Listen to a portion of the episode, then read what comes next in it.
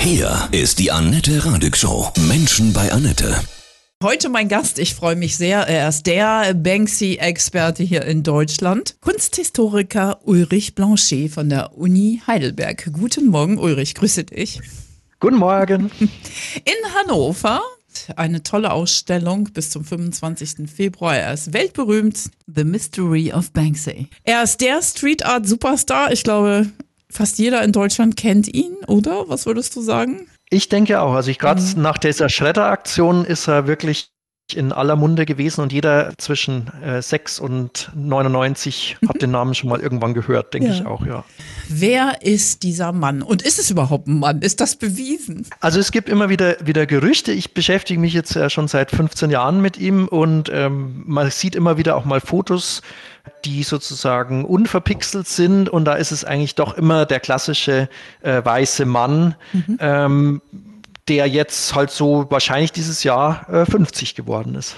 Und wo kommen die Fotos her? Warum geht man davon aus, dass er das ist? Also es gibt ganz verschiedene Zeiten. Also äh, Banksy war zum Beispiel in den späten 90er Jahren mal sowas wie ein Schaumaler auf Festivals, wo er dann, wo er dann LKWs bemalt hat. Also wo er, das kann man sich heute nicht mehr vorstellen, weil man nur noch dieses Enigma im Kopf hat. Aber das war wirklich einfach ein Mann, der war da, den kannten Leute mit, und, und unglaublich, jeder hat seine Banksy-Story aus, aus Bristol oder auch andere Leute, äh, gerade viel auch im Musikbereich, die gesagt haben, ja, der hat für uns ein Logo designt, der hat für uns mal Plakate gemacht und so weiter. Und die kennen den alle physisch und er wird immer eigentlich eigentlich auf die gleiche Art und Weise äh, äh, beschrieben. Und äh, daraus kann man das eigentlich schon, es ist eigentlich auch selten, dass diese Beschreibungen so groß voneinander abweichen. Ähm, es wird auch nie gesagt, es ist eine Frau. Ähm, das Einzige, was es ist, dass es halt manchmal äh, zwei verschiedene Leute gibt. Also mhm. Äh, das eine ist dieser Robin Gunningham, äh, den, was er als Name auch so als im Internet immer mal kursiert. Und den anderen nenne ich Humphrey Bogart, weil er, weil er eben immer auf eine Art und Weise geschildert wird, dass er ein bisschen so wie Bogart ist vom Typ her, nicht mhm. unbedingt vom Aussehen. Wenn er seine Gemälde auf Häuserwände macht, ja, das, das dauert ja ein bisschen, oder? Da wird er doch gesehen, das verstehe ich immer nicht. Das kommt immer sehr drauf an. Also das sind natürlich, das Ziel ist natürlich nicht ertappt zu werden. Ja. Und er hat dann natürlich jetzt schon seit Mitte der 90er ziemlich viel Erfahrung. Und das muss man sich manchmal so vorstellen wie bei, bei Oceans 11, also so ein, so ein Überfall, äh, der dann minutiös geplant ist, um ein, ein, eine Bank auszurauben. In dem Fall ist es halt, um ein Bild hinterlassen zu können. Das geht dann so weit, dass dann manchmal irgendwie zwei, zwei LKWs eine Straße absperren, dass es dass ein, ein fiktiver Kampf zwischen zwei Leuten äh, inszeniert wird, die ihm die ganze Aufmerksamkeit bündeln und von ihm wegnehmen und dann Leute sozusagen äh, äh, Ablenkungsmanöver inszenieren, um ihm diese fünf Minuten zu ermöglichen mit seinen Schablonen, was er die jetzt schon zehnmal ausprobiert hat vorher, äh, mit dem Baugerüst, was an der Nacht vorher aufgestellt wurde, ähm, dann äh, seine Arbeit anzubringen. Wahnsinn. Und das, wo es doch heute überall, fast überall Videokameras gibt, oder? Hm. Die gibt's, da muss man natürlich auch wissen, wo sind die, wann mhm. werden die gewechselt, wann, wann äh, schaut man, schaut da jemand tatsächlich drauf. Kann man die übersprühen? Ähm, kann man die sozusagen so kippen, dass sie vielleicht mal leicht woanders hinschauen? Ähm, äh, das macht er teilweise tatsächlich so, dass er das auf die Schablone drauf, äh, draufschreibt, look right, also schau links, äh, ähm, weil, er, weil nämlich von der rechten Seite eine Kamera kommt. Dass er sozusagen immer, wenn er die Schablone in der Hand hat, dran denkt, hey, wenn du dich so drehst, bist du im, bist du im Bild. Ähm, also das mhm. denkt er alles mit. Wahnsinn. Da hat er aber trotzdem ein Team wahrscheinlich, nicht? Eingeweihte muss es doch geben, oder? Auf jeden Fall, genau. Mhm. Also es, es äh, Banksy, man weiß schon, also sozusagen schon um 2000, wo er noch weder äh, erfolgreich noch bekannt noch reich oder sonst irgendwas, schon damals hat er immer äh, im Team gearbeitet. Es gab immer Leute, die für ihn aufgepasst haben, äh, die Leute abgelenkt haben, die sich mit ihm verkleidet haben, äh, also das oder die Farben gehalten haben, die Sachen ausgemalt haben. Das, das gab es immer. Das ist, das ist bei allen Graffiti-Writern eigentlich so wo die größeren, mit größeren Flächen arbeiten, da, da mhm. arbeitet kaum jemand allein. Äh, ja. Dann bezahlt er die sicher auch gut, ne? Dass die schweigen. Hm? Das ist, ich glaube, es ist bei, es gibt es ähm, in diesen Kreisen, wenn man sich da unterhält, ist es meistens so, heißt es immer Team Banksy oder Team B. Äh, und äh, das sind dann oft Leute, die kriegen natürlich auch ein großes soziales Kapital, dass sie sagen können, also ich bin ja im Dunstkreis des, des großen Banksy und keiner will natürlich derjenige sein, der ihn verrät. Mhm. Ähm, und das ist natürlich auch eine tolle Sache im Lebenslauf, wenn man sagen kann, ich habe da Projekte mit Banksy gemacht. Ähm, deswegen, ich weiß nicht, ob die unbedingt alles so gut bezahlt werden. Das ist, äh, aber äh, es gibt diverse Leute, die für ihn arbeiten, die auch tatsächlich ein Gehalt kriegen, würde ich schon mhm. sagen, ja. Wenn er eines Tages wirklich so entlarvt wird, sozusagen entdeckt wird, was passiert dann? Ist die Faszination dann zu Ende? Also es, es gab ja jetzt diese große Retrospektive, die er selber organisiert hat, also keine Fake-Ausstellung, mhm. sondern eine eigene, echte Banksy-Ausstellung in, in Glasgow, die ich auch besucht habe. Und ähm, im Zuge dessen haben sich natürlich die Gerüchte gemehrt, dass er vielleicht jetzt einfach aufhört, dass das sozusagen ein Schlussstrich ist. Ne? Mhm. Ein anderes berühmtes äh, Street Art Kollektiv heißt Fail, äh, haben das kommentiert in Instagram und gesagt haben, ja, ist das jetzt ein Abschluss und so. Und ähm, es ist nicht ganz, ganz klar. Es spricht einiges dafür, dass, dass er vielleicht einfach sagt, das war's jetzt und Schluss ähm, und dass vielleicht gar nichts Neues kommt. Aber jetzt vor ein paar Wochen, also genau an dem Tag, wo ich die Interviewanfrage bekommen habe, mhm. ist ein neues äh, äh, Werk in London äh, gesichtet worden, was aber noch nicht bestätigt ist. Aber es alle, alle äh, Fachleute und Fachfans ähm, sagen aber ja, das ist von ihm. Krass, vielleicht stand er ja in Glasgow neben dir und du hast gar nicht gemerkt. Ich glaube, er hat Besseres zu tun, ja. als, äh, ja. als, das zu machen.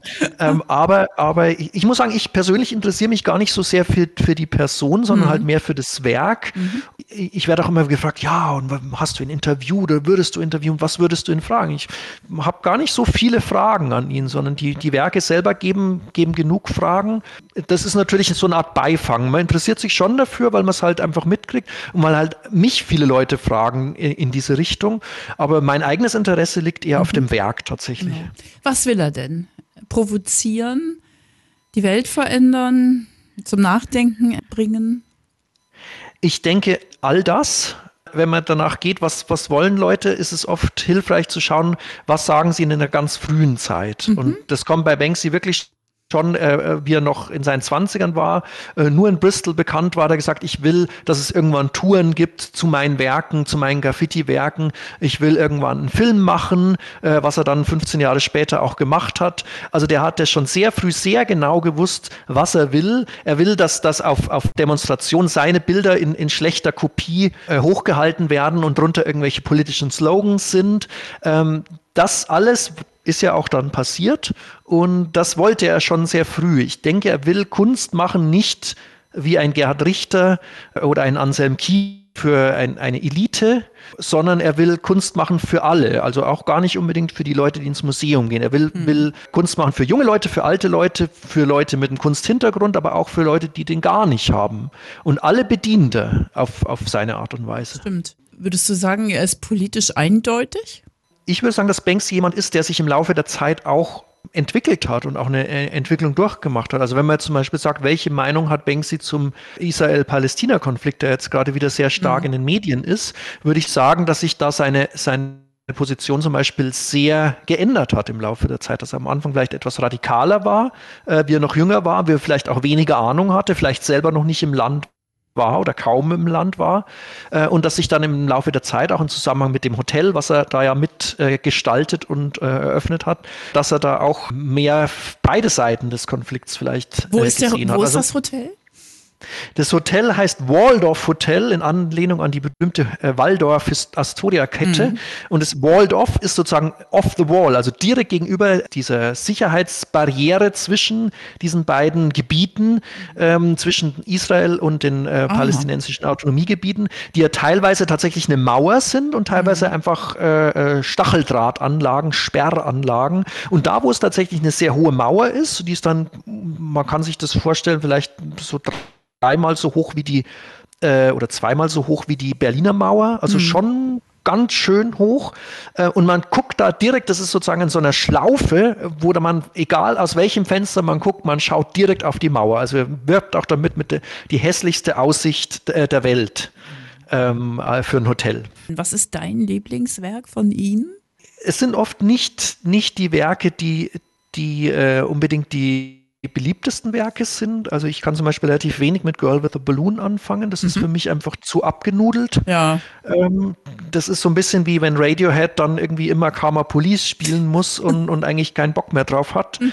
Ähm, ich denke, dass er es deswegen auch geschreddert hat, dass es ihm da selber auch ein bisschen so geht.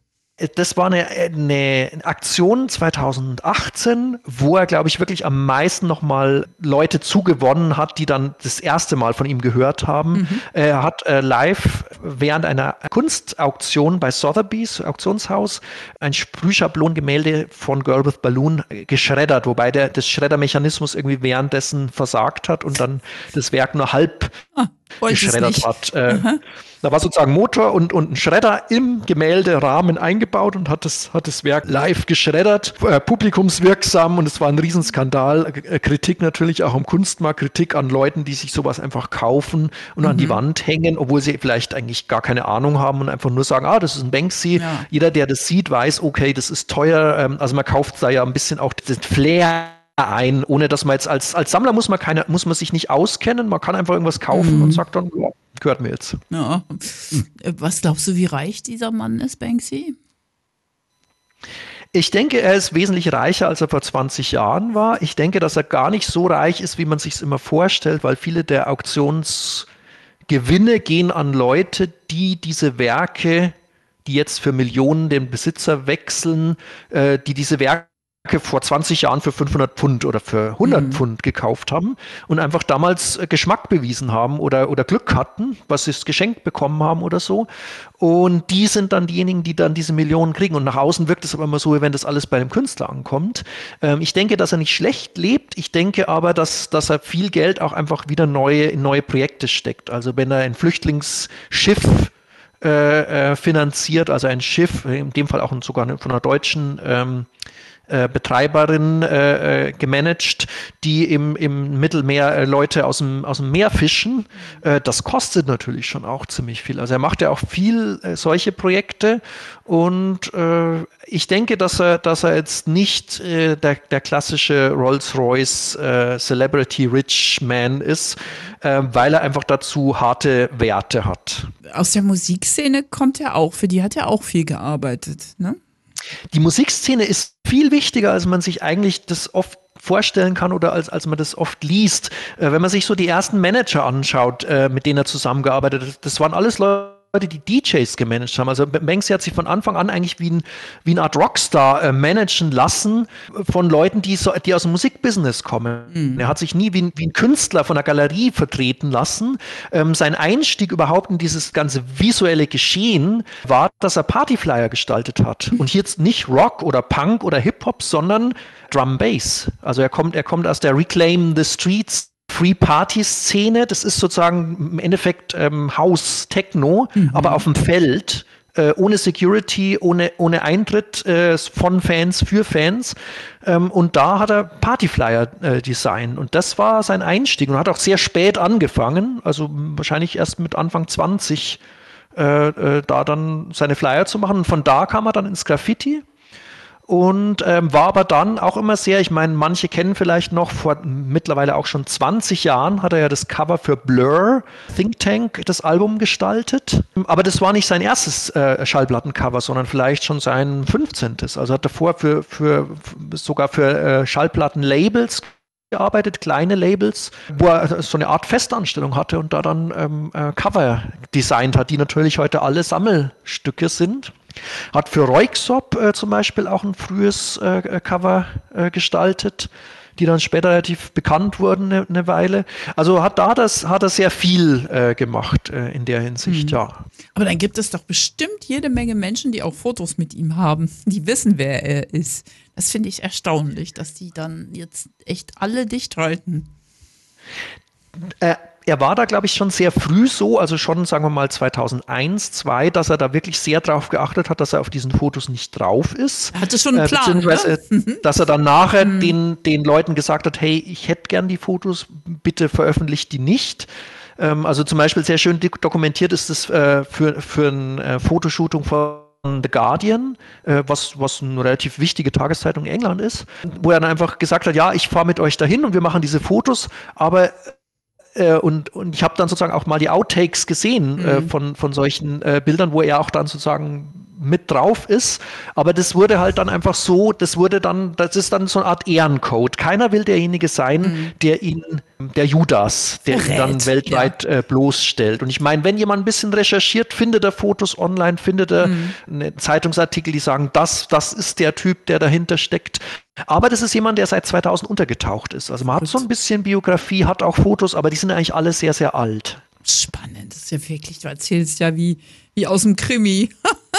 Nein, wirklich faszinierend. Ich glaube, das ist auch, ist er der berühmteste zeitgenössische Maler der jetzigen Zeit? Je nachdem, wie man das zählt, ich habe mal so Infografiken gesehen, je nach Kontinent ist es sehr unterschiedlich. Mhm. Aber in, in einigen äh, äh, Kontinenten ist er tatsächlich äh, auch nach Umfragen der bekannteste Künstler. In anderen ist es Frida Kahlo zum Beispiel äh, oder Leonardo da Vinci. Also das sind dann teilweise aber die, oft dann aber auch die leben Leute, ja nicht mehr. Also er lebt ja, das meinte ich damit. Genau, von den, mhm. von den lebenden Künstlern ist er, ist er bestimmt derjenige, den die meisten Menschen auf einer breiten Ebene kennen. Mhm. Äh, das, das schon. Er ist jetzt nicht der finanziell erfolgreichste erfolgreichste Künstler. Da mhm. gibt es wesentlich äh, teurere Namen auf dem äh, Kunstmarkt. Aber wenn man sozusagen dem Glauben schenken kann, ist, ist, ist dieser ganze Urban Art, Street Art Sektor das, wo am meisten Werke verkauft mhm. werden. Die werden zwar nicht für so viel Geld verkauft, ähm, aber sie werden, äh, es sind halt dann sehr viele Schallplattendesigns, viel Drucke und so weiter, weil das, das, die Leute, die sowas kaufen, die haben jetzt vielleicht noch nicht die, die Millionen, die sie dann irgendwann erben oder so. Ähm, aber die haben einen anderen Geschmack als die Generation, äh, die halt jetzt immer noch ihre, ihre Kuhns und Hursts und Richters äh, unbedingt haben wollen. Also wir in Hannover haben hier zum Beispiel so ein Street Art Festival, Hola Utopia. Das mhm. finde ich auch sehr schön. Einmal im Jahr kommen dann Street Art Künstler, die malen dann Häuser und Häuserwände oder so Industriehallen und äh, da kann man dann auch zugucken. Gerade junge Menschen sind da völlig fasziniert, können da mithelfen. Das ist, zeigt einfach so, dass das Kunst so wichtig ist, also auch in den Schulen. Also für mich ist es sozusagen auch eine, eine Sache, die eine, die eine Berechtigung hat und die mhm. wichtig ist, aber es ist für mich ganz was anderes als Street Art. Also wenn man mhm. den Forscher fragt, der sagt, Street Art ist nur illegal. Und das, was Banksy ah, macht, ja, ja. ist mhm. größtenteils immer noch illegal. Die Sachen, wo dann so große Wände bemalt gemalt werden. Mhm. Das ist toll, um zum Beispiel ein Viertel auf, aufzuwerten äh, ähm, und den Leuten, die da wohnen, vielleicht ein Identifikationspotenzial zu geben. Also es ist immer schöner, wenn man jemanden sagt, der einen besucht, äh, ich wohne jetzt nicht in dem fünften grauen Haus von rechts, sondern ich wohne mit dem ha in dem Haus, wo irgendwie eine, mhm. eine, große Taube drauf ist oder so. Also da hat man, ja. das ist einfach eine, eine ganz andere, eine ganz andere Individualität, die mit sowas rüberkommt. Aber die Kunst ist halt oft ich nenne es kleinste gemeinsame Nennerkunst. Also es müssen sehr, sehr viele Leute Ja sagen, dass diese Werke so gemalt werden, wie sie dann gemalt werden. Und da wird natürlich sehr viel abgeschliffen auch. Also es darf nichts, was irgendwie als sexistisch wahrgenommen wird, als rassistisch wahrgenommen wird, was irgendwie politisch anecken ja. würde, Gewaltdarstellung. Also da bleibt dann halt oft nicht mehr viel übrig, bis auf irgendwie schöne abstrakte Muster ähm, oder halt dann äh, Gesichter von alten Menschen, äh, Babys, äh, äh Kinder, Frauen, ähm, äh, Gesichter und, und, und das hat dann schon was, das ist immer schön und tut keinem weh. Kunst im öffentlichen Raum, die hat ihre Berechtigung, die hat auch ihr Publikum und es ist auch gut, dass es die gibt. Ähm, aber es ist was anderes als, also Street Art, illegale Street Art, die kommt wirklich mhm. im besten Fall von einem Menschen, der dann seine eigene Vision darüber bringt, egal ob ihm jemand reinredet und auch egal, ob das dann nach zwei Stunden schon überstrichen ist, weil es der Hausbesitzer sich denkt, oh Gott, oh Gott. Mhm. Ähm, und aber trotzdem, das ist auch wichtig. Ja, wenn, na, total. Man, das ist frei einfach auch. Ich finde, finde ich auch, wenn, wenn, wenn man ihn erwischen würde jetzt, ne? Was natürlich nicht passiert, weil er einfach, glaube ich, sehr gut ist, dann könnte man ihn ja auch anklagen. So ein Hausbesitzer könnte ja sagen, oder so ein, weiß ich nicht, wo er es gerade hinpinnt, sagen, jetzt verklage ich dich, aber du hast hier meine, meine Häuserwand äh, beschmiert. Genau, natürlich aus juristischer Sicht ist es auch alles höchst spannend. Da ist natürlich in jedem Land gibt es da wieder andere mhm. äh, äh, äh, Rechte und so weiter. Äh, Banksy selber sagt, sein Anwalt sagt, ähm, er würde ja theoretisch dem vielen Gebäuden eigentlich eher Wert hinzufügen. Ja äh, als Wert wegnehmen, aber es ist halt äh, juristisch schon immer noch so, dass man was gegen den Willen macht. Also auch wenn Fall. Sie jetzt sozusagen ein Haus von jemand anderem gegen seinen Willen mit Diamanten besetzt, äh, kann der sie anzeigen, mhm. äh, wegen, weil sie es halt gegen seinen Willen verändern. Mhm. Äh, das ist, ist ja so absurd, wenn man sich zum Beispiel, es gibt sowas, das heißt Reverse Graffiti, das ist was total Cooles. Man hat eine dreckige Beton, Betonwand, man legt eine Schablone drauf und macht dann mit einem Reiniger nur das weg, was dann ein Bild sein soll. Mhm. Und selbst das kann strafbar sein, obwohl man die Wand ja de facto sauber macht. Aber wenn sie die Wand gegen den Willen von jemand anderem sauber machen, ist das auch illegal. Ja. Also das ist absurd ein bisschen, ja. Ja, und spannend. Aber der wird sich nicht erwischen lassen, ne? Ich denke, ähm, ähm, er sagt selber in einem, in einem frühen äh, Werk, sozusagen, wenn's, wenn's Zeit, wenn deine Zeit gekommen ist, aufzuhören, dann geh leise weg, mach keinen großen Terz. Mhm. Uh, if, if, if it's time to go, walk away quietly and don't make a fuss.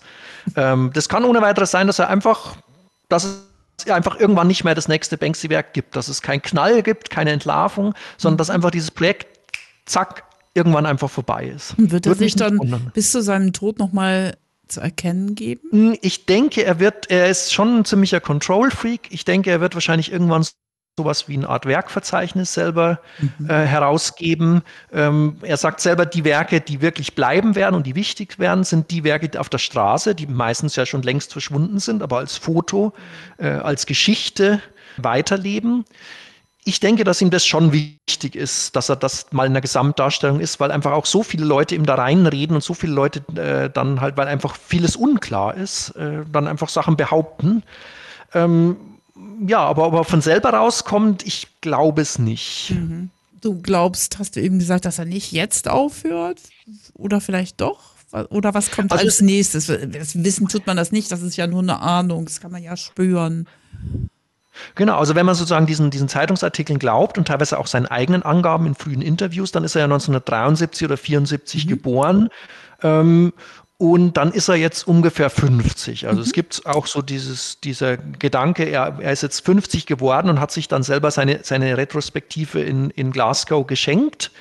Ähm, und ja, macht er jetzt weiter? Was kommt jetzt als nächstes? Er hat, was zum Beispiel untypisch war, dass er nicht neue Werke gemacht hat. Sonst, wenn er irgendwo eine Ausstellung hat, macht er eigentlich immer auch in derselben Stadt irgendwas Illegales.